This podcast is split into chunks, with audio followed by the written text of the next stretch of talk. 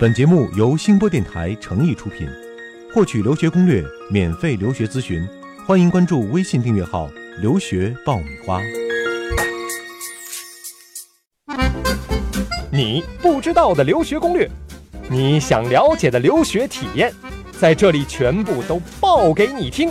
快乐留学，让梦想噼里啪啦爆出精彩。互联网第一留学咨询分享节目《留学爆米花》。快让它噼里啪啦，噼里啪啦。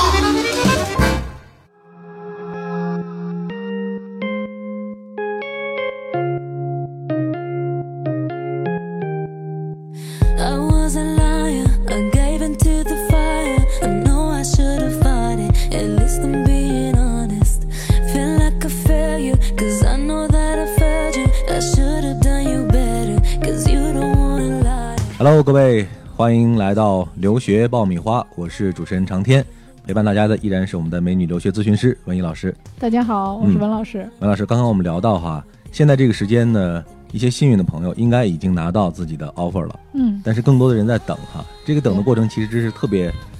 煎熬。交心的一个过程嗯对，啊。我学生有跟我说，老师有拒信 吗？你哪怕给我看两封拒信也行，不要不给我消息。你是不是怕我伤心，所以有拒信都不告诉我？对，我说不是啊， 就是现在哪怕拿两封拒信，他都觉得这个事情在进展。对，但是实际上这段时间里面，大多数的学校还是在审理，嗯可能没有拒信，也没有录取，所以这段时间是比较煎熬。其实没有结果，反而是一个好消息。等一等，我觉得机会应该没有说消息就是好越好消息，息啊嗯，会大一些。对啊、那在这我们也期望吧，啊，希望听我们节目的朋友，呃，在未来的一两周时间里都能有好消息传来啊，都能拿到自己的 offer。那如果说你拿到 offer 的话呢，也可以跟我们来展示一下啊，你可以到我们的微信公众号“留学爆米花”里来秀一秀 offer 啊，我们也替你高兴。另外呢，也和更多的朋友一起来分享你的喜悦。今天这一期节目呢，我们会接着上一期的话题继续来聊，大家还记得吗？上一期我们的主题是你不知道的美国大学的招生内幕啊，十大内幕，文老师揭开了四个内幕，后面还有六个啊，还有很多的这个内幕你并不知道。那这一期呢，我们就接着请文老师为大家一一来揭开这些内幕。嗯，刚才我们说到拿到 offer 的同学很开心，嗯，那我要给你们泼点冷 水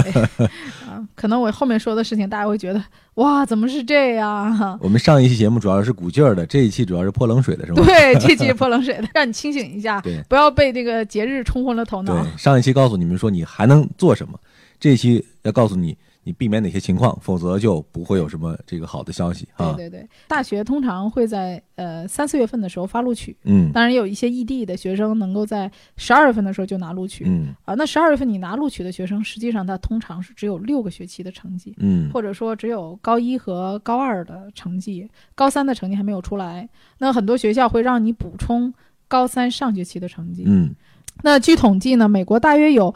百分之二十二的大学嗯在入学的时候取消过至少一个录取名额。嗯那么这些人会什么为什么会被取消录取呢？原因很多，一个是期末的成绩不好嗯，啊，就像你说我已经拿到录取了，啊我后面学习我就可以放松了。那我可以不补吗？这个成绩不可以啊，学校要求你，你就必须要补必。须要补给他。，对，一般啊来讲，他会要求你补充在入学之前，可能通常，比如我十二月份的时候拿到录取，可能他会让你在呃二三月份的时嗯候，你要补充你高三上学期的成绩、哦啊，就是他至少要看到你七个学期的成绩。当然，你在入学的时候，你还要补充完整的成绩单，哦这时候他还要看一下你总体的 GPA，甚至有的学校的 offer 上会给你写，你在入学的时候你的必须带着成 GPA 绩来是要吧对要达到一个分数标准。哦，哎，我有的学生这样拿到录取通知书很开心啊，仔细一看，你的 GPA 最好要达到八十五分以上，哎 呦，死活也达不到这个分数，这这个 offer 拿到了，嗯等于啊其实也就没拿没有到什么意义啊。对，就是空欢喜一场对，啊。所以说，就说你到最后，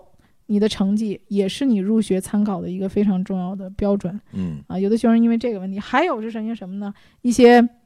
不良的呃一些违规，比如说打架斗殴啊、触犯校规啊、酗酒啊、吸毒啊。这个当然，美国学生可能会多一些，我们中国学生会相对少，嗯，确实，实有这种情况发生。啊，还有一个就是现在很多美国学校为了更多的了解学生，他们会去看他的个人的 blog 呀、Facebook 呀这些嗯东西，来看看你平时的一个表现。那今年就有学生在他的 Facebook 上骂他的高中老师，就被学校取消了他的 offer。啊，这个提提醒非常重要哈。嗯，甚至有的人在 Facebook 上啊发一些啊比较出格的照片啊，嗯或者是一些吸烟的呀、酗酒的呀这些照片，暴露了你生活当中的另外一面，可能不为人知的这一面，让学校的招生官看到了，对 他，可能也会 cancel 掉你的 offer。所以说你不知道学校对你调查的这个途径和方式会延对伸到什么地方去。对那在一切你可能留下这个被别人看到信息的这样一些渠道和场合，你一定要注意啊，不要让这一些小的因素影响到了你最后的录 取。对，嗯其实还是人正不怕影子歪 嘛，你平时还是要做好的。嗯啊嗯还有一些是什么呢？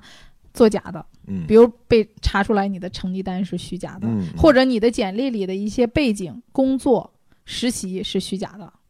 这种被查出的也有，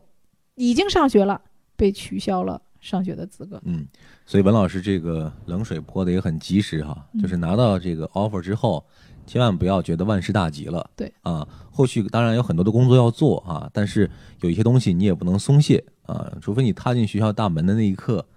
到来之前这段时间，其实你都还要处于一个比较积极的一个状态当中啊。嗯一旦有什么情况出现，你要去应对，你要去找到解决的办法啊。嗯，就是要做好各方面入学的准备。嗯嗯啊，像我有的学生现在这个时间段，就说在健身啊、嗯嗯。看片儿啊、嗯嗯旅游啊，嗯嗯找感觉，哈 对嗯对找一找放在国外生活的感觉，对，放松一下。对，嗯在嗯在放松的同时呢，还是不不要忘了提升自己，各方嗯面的提升自己。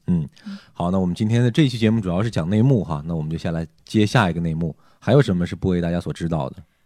还有一些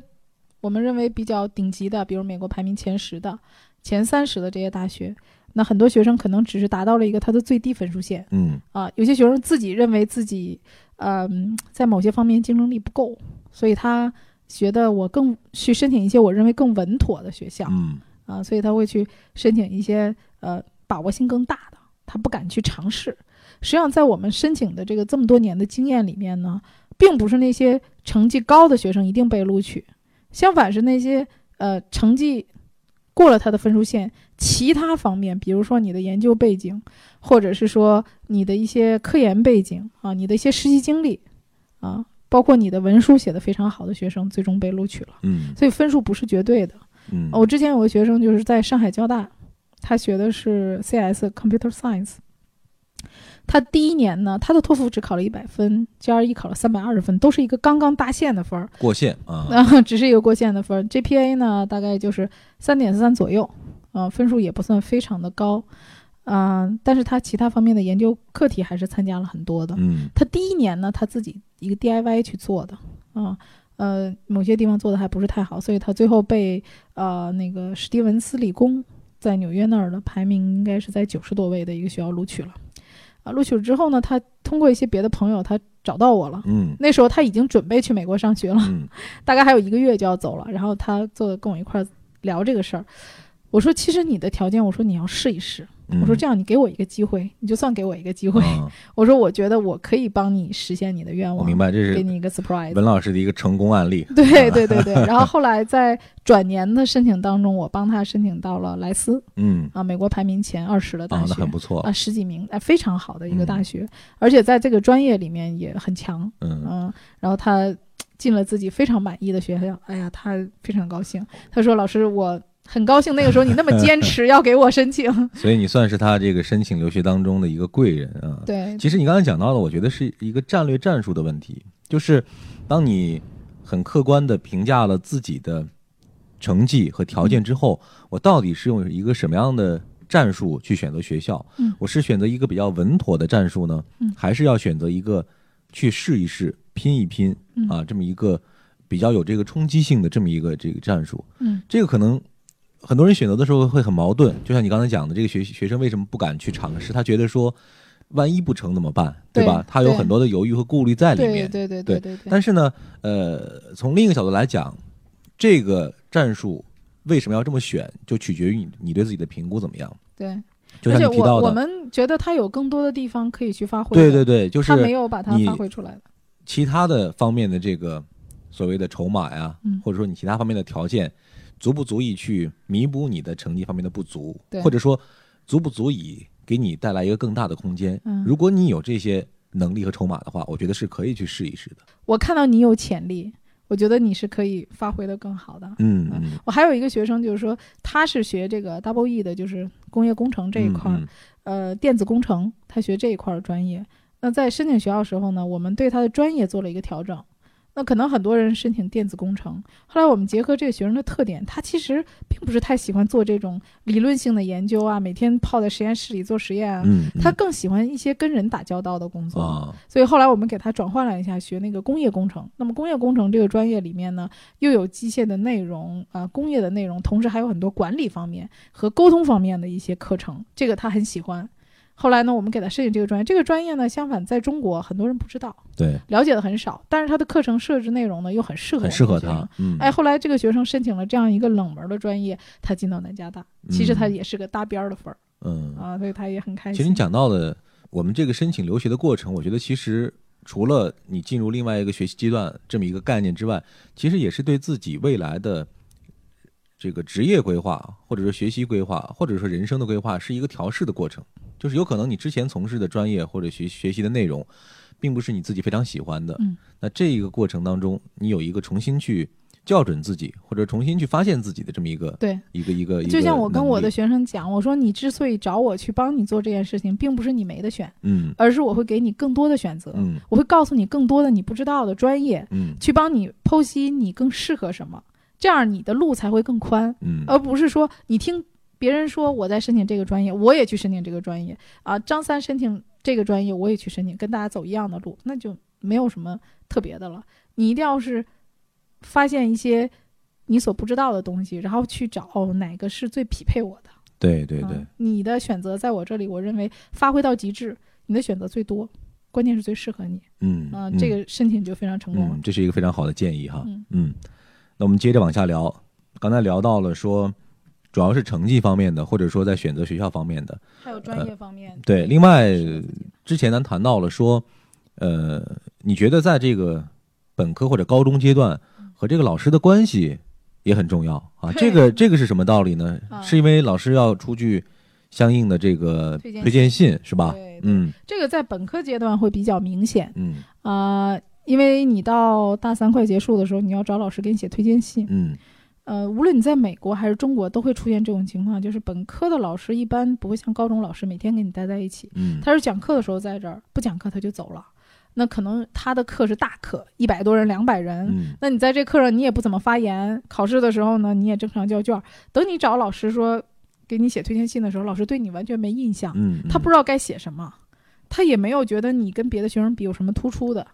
所以你如果想留学的话，你可能在大一的时候你就要有这个想法，然后从上某个老师的课，你就要有一个准备，让老师对你有一定的印象，甚至你可以有意识的跟这个导师去做一点研究课题。嗯做一点项目啊，帮他做一点事儿。那这样的话，老师在给你写推荐信的时候呢，有料可写，嗯人家对你也能写出真情实感的东西。这样的推荐信才是一封好的推荐信，老师才能在这些跟你的接触当中了解到你的闪光点，嗯，给你说嗯好话嘛。对，嗯，这个老师推荐信的这个内容，呃，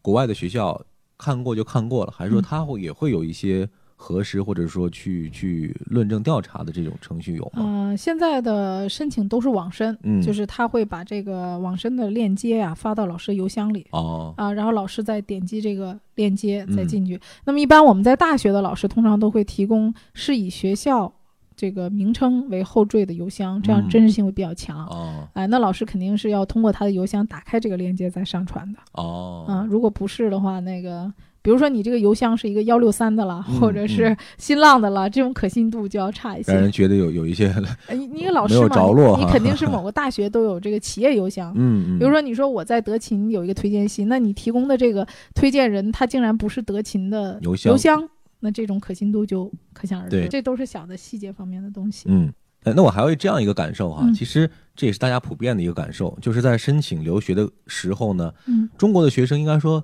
从小到大很善于考试，对啊，哎各特种各别样是应大对大这种小小考的试成绩应该是都很不错的，特别是数学啊等等这些，应该说有一些优势的嗯啊。那么在录取的时候会不会有着更大的优势呢？实际上我们中国人所谓亚裔啊，嗯很吃亏，吃亏，对嗯非常吃亏。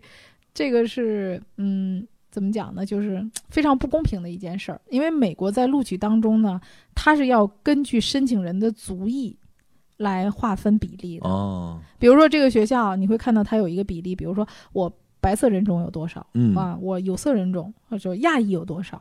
啊，黑色人种有多少，其他少数族裔有多少。所以说，这种少数族裔，他要给这些人留一定份额。嗯，比即如便说是报的人少，但是这个比名如额说要那留下那来。少数族裔的人，人，比如说犹太人吧，嗯或者是比如说是个爱斯基摩人，嗯 这这种少数人种，他们只跟他们这些人竞争啊，啊，他不会跟我们亚裔竞争的。比如说你这些少数族裔这里面，可能有十个少数族裔，十个少数族裔里面，我至少要录取四个人。嗯那这四个人里的分数呢，你就看你们谁高了。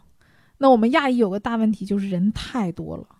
所以我们亚裔人口的比重非常大，就造成了很多优秀的学生在这些竞争的人当中，你就成为牺牲嗯强品强了竞争嘛啊，你就成为一个牺牲品了，对很惨的。可能你的分数比美国学生要高得多，嗯但是由于你是个亚裔，你要在亚裔中，比如说我只能录取百分之五或者是百分之十，那你要在所有的亚裔中占到前百分之五或或者前百分之十，你才有可能会被录所以取。竞争的范围其实是不一样的。对，啊我们的群体范围其实这是一个很有意思的事儿哈。它这种制度的设立，其实是为了保证一种公平，就是对各种族裔之间不要有差别啊，保证对一种公平的录取。对但是这种公平的背后呢，可能又造成某一个群体的群体的不不公平，就是在于我竞争的难度加大了，我竞争的这个激烈程度增强了，对吧？啊尤其是是中国学生都非常会考试，所以中国学生的这个考试成绩都水涨船高。嗯啊，一个比一个拼的厉害。所以你看到美国学生如果 SAT 考一千八百分的话，嗯，不错的成绩啦。比如说一千八百分，美国学生可以进伯克利了。嗯但是我们亚裔的学生一千八百分才是个入门分，嗯，嗯，差距很大。刚刚我们讲到了一些场面上的这种内幕哈，但实际会不会有一些别的内幕？比如说，呃，我们经常说现在国内要拼爹啊，嗯这个富二代哈，呃，据说美国一些学校对于这个呃家长的一些捐款，嗯或者说一些额外的资金的赞助，也会对这个学生的申请有一些帮助。这个对这个消息是是确实的吗？其实这就是一个众所周知的秘密，嗯大家都是秘而不宣的嗯啊。就是所有的这些非常出名的学校，它都有这个校友的巨额的捐助，还有嗯一些慈善人士的捐助。嗯他们捐助的同时，当然他们的孩子子女在背后有条申请件上的对、啊他们一般会考虑优先录取一些大的财团，嗯啊，他们有大型的这种捐款的，还有一些校友的孩子，他们都嗯会有一些优先的考虑哈考虑的，对对对。嗯当然，有的家长跟我说，那我也拿钱嗯啊，那他这个金额是非常非常高的嗯，捐款，不是一般人可以达到的。 对对嗯对 对，就像前一段时间潘石屹给儿子捐款，啊大家啊也都在说，可能是给他儿子去哈佛铺路嘛。对对对对，因为你从某一方面要讲啊，每一个学校它都需要几个出名的企业家、政治家。对啊，比如说比如说潘之一的儿子，他出来之后，人家可能再怎么着，在中国商界将来也会很有影响力。那如果他有影响力，就可以说，你看他是哈佛的校友，嗯那他反过来就可以给哈佛创造一定的声誉。学校也需要他的光环，这是相互的。对，就这像其实学校可以理解的，对我觉得，经常学校会问一个问题：你能给我们带来什么？嗯啊，所以美国大学是相互的，我给予你，你也要反馈于我嗯嗯啊。就像说阿联酋的王子，比如说在我们学校读，我们就说你看，阿拉伯的某某某王子、某某某王储是我们学校的校友，嗯哎，所以在那个知名校友路上会有这些人嗯辉煌的一笔，那反过来也提升了学校的身价，嗯哎，所以学校他也愿意找这种知名人士他们的子女。啊，当然也会，你看我们国内也有嘛，这些世界冠军会进清华呀、北大呀去进修，嗯，快也是这样的，他也需要几个运动健将啊、音乐家呀，所以他在这个组成一个班级里的时候，实际上是很多元化的，对他需要各式各样的人，展现它的一个包容性哈，对对你要有一定的这个特长，能够让学校感觉我是很多元化的。嗯我之前有一个学生呢，他进纽大，其实他其他方面的成绩都很平平，但是他从小学过京剧，啊哎、所以他这也在他行是申请吗啊，他在他申请过程当中就有这么一段视频， 啊做着这个京剧的扮相啊，他家也是一个就是有这方面吧，就是父母都是爷爷奶奶都是老票友啊，哎，就是唱的很不错的，嗯有板有眼的唱的这个京剧，哎，那个纽大一看，因为纽大它是很多元化的，他一看哎这个东西别人没 有，我觉得这个到我们学校来很新奇，把他给录取了。其实今天听文老师讲完之后，这一点确实也让我有一些这个大开眼界哈，因为嗯以前觉得说这些因素可能会是一个影响的因素，但没有想到这个作用会这么大嗯啊。嗯这个的确给很多准备的这些学生朋友一个很好的一个建议对，，就但是是。人家是台上一分钟，台下十年对功，，人当家然也是学了。从另外一个角，度要下功夫了。但如果对说你有这个条件的话，比如说你的一些兴趣啊、爱好啊，你的一些实习实践的活动啊，对，哎，能够加分的这些项嗯啊，你可能多去做一做，有可能比你成绩上多出个一二十分来的这个效果会来的更好一对，些。在这儿我嗯要提出来一个，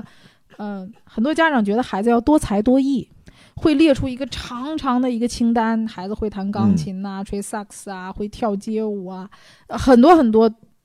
这个才艺展现啊，然后参加过很多各种各样的比赛拿名次。其实那个不是说你有多么多的项目你会的，实际上学校更多的是希望你专注或者精通于某一项技能，你不必很多，但是你一定要精，而且在这个你的精通的某一项技能当中，能够体现出的你的才能，比如说你的组织能力、你的沟通能力，比如说你参加很多社团。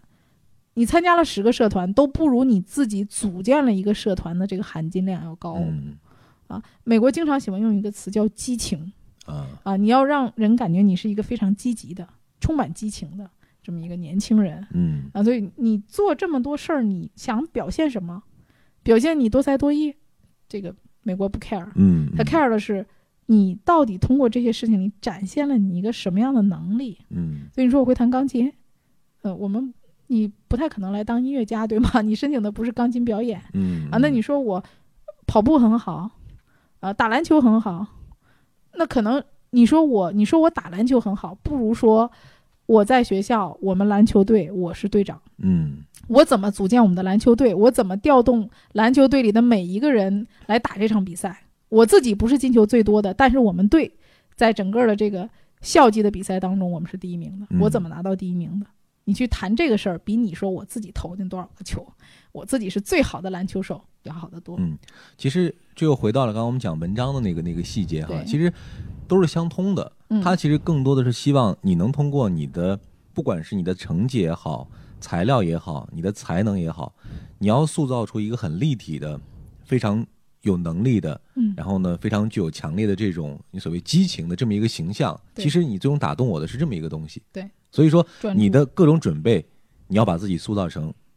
这样一个人，对这样一个能够去打动对方的人。对，嗯，嗯，而且就是说你花两年或者三年的时间去做做十几项事儿，不如你花两年三年时间去专门做两到三件事，对，不要万金油哈，做的很专。贵在这个专和精哈对。嗯。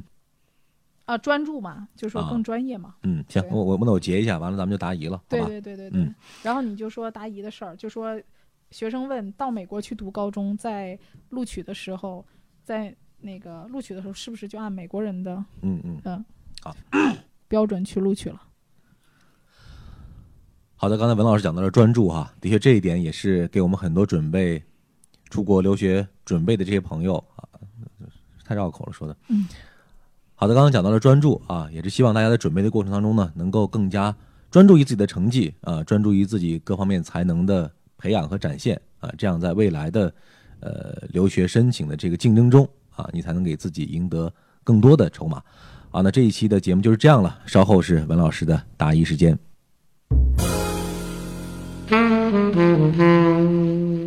欢迎继续收听《留学爆米花》。那今天的这个问题呢，是来自于我们的公众微信号啊。这个朋友应该说，看语言表达应该是在美国读高中的一位学生、啊。他是这样问的：他说，我现在在美国读高中，那么我申请美国学校的时候，那是不是就会按美国人来对待，还是说会按中国学生来对待呢？对他问的这个问题，其实还蛮复杂的一个问题。这个问题，从我的想象中应该不是问题。就是你美国读的高中，那你嗯肯定应该是按美国学生来对待啊。 嗯，这个实际你情况是你在申这样吗？你在申请当中，它会有几种选项。嗯呃，一种选项是说你是啊、比如说你是中国学生，那么中国学生里还分两种，嗯一种是你在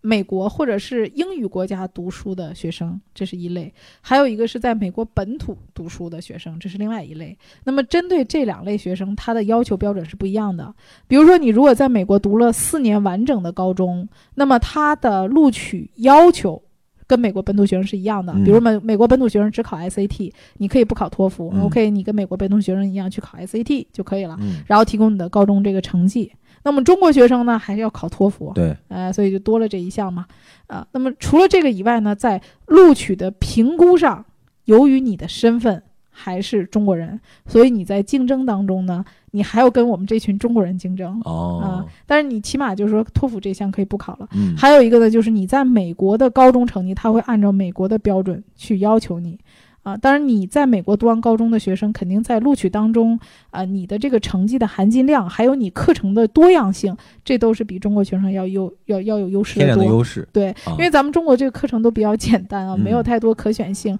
可是，在美国，你能看到你有很多方面的优势，包括做义工啊，这些都是国外的学校必须要求的。对所以说，你在美国读高中，你的那个课程的匹配度和美国大学的匹配度要比中国高得多啊。所以说，你要如果有各方面的能力，你在美国的高中里能够展现的更多一些。好的，那以上呢就是我们这一期留学爆米花的全部内容了啊。那如果想和文老师取得联系哈、想要获得留学呃方面的咨询和答疑的话呢，大家可以订阅我们的微信订阅号“留学爆米花”啊，同时呢也可以在我们的邮箱留学全拼 at 星播网全拼点 com 这个邮箱给我们来呃发送你的问题啊，我们也会在节目当中呢及时的来进行解答。嗯，那这期节目就是这样了，再一次感谢文老师。下次再见。下次再见。 I let you go. My love, God, if you got hurt in your heart, all I really care is you wake up in my arms. One last time, I need to be the one who takes you home. I don't deserve it. I know I don't deserve it, but stay with me a minute. I swear I'll make it worth it. Can't you forgive me? At least just temporarily. I know that this is my fault. I should have been more careful. And I know, and I know, and I know she gives you everything, but I couldn't give it to you. And I know, and I know, and I know that you got everything, but I got nothing here without you, baby. So one last time, I need to be the one who takes you home. One more time, I promise that I'll let you go. Baby, I don't care if you got hurt in your heart. All I really care is you wake up in my arms. One last time, I need to be the one who takes you home. I know I should have fought it. At least I'm being honest. Yeah.